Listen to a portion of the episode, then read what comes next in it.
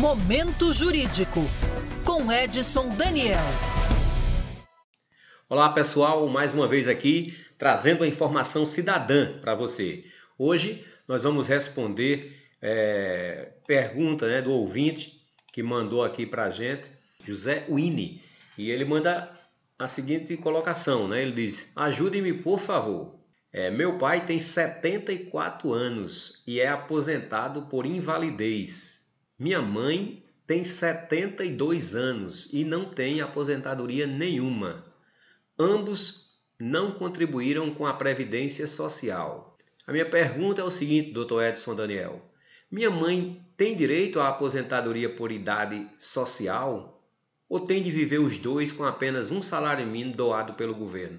Olha, José Wiener, né? José Wiener, esse caso aí, veja bem, você até falou que seu pai era aposentado por invalidez, mas como ele nunca contribuiu, contribuiu na verdade não é uma aposentadoria. Ele, ele com certeza tem um, um amparo social à pessoa com deficiência.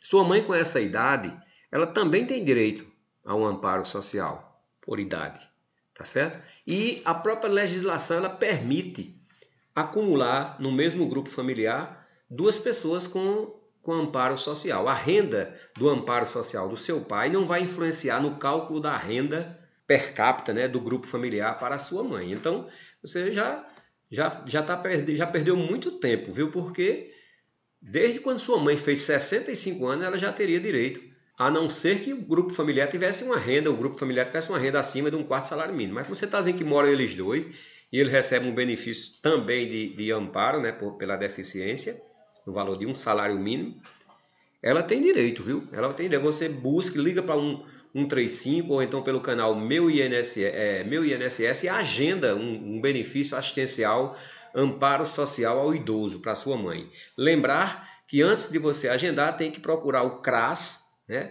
para é, fazer o CAD único, aquele cadastro CAD único, porque esses benefícios assistenciais eles só podem ser requeridos com o CAD único, além dos documentos pessoais, obviamente, mas o cadastro único que você pode levar sua mãe para fazer nos CRAS do município, né, os, conselhos de, os Conselhos de Assistência Social, CRAS.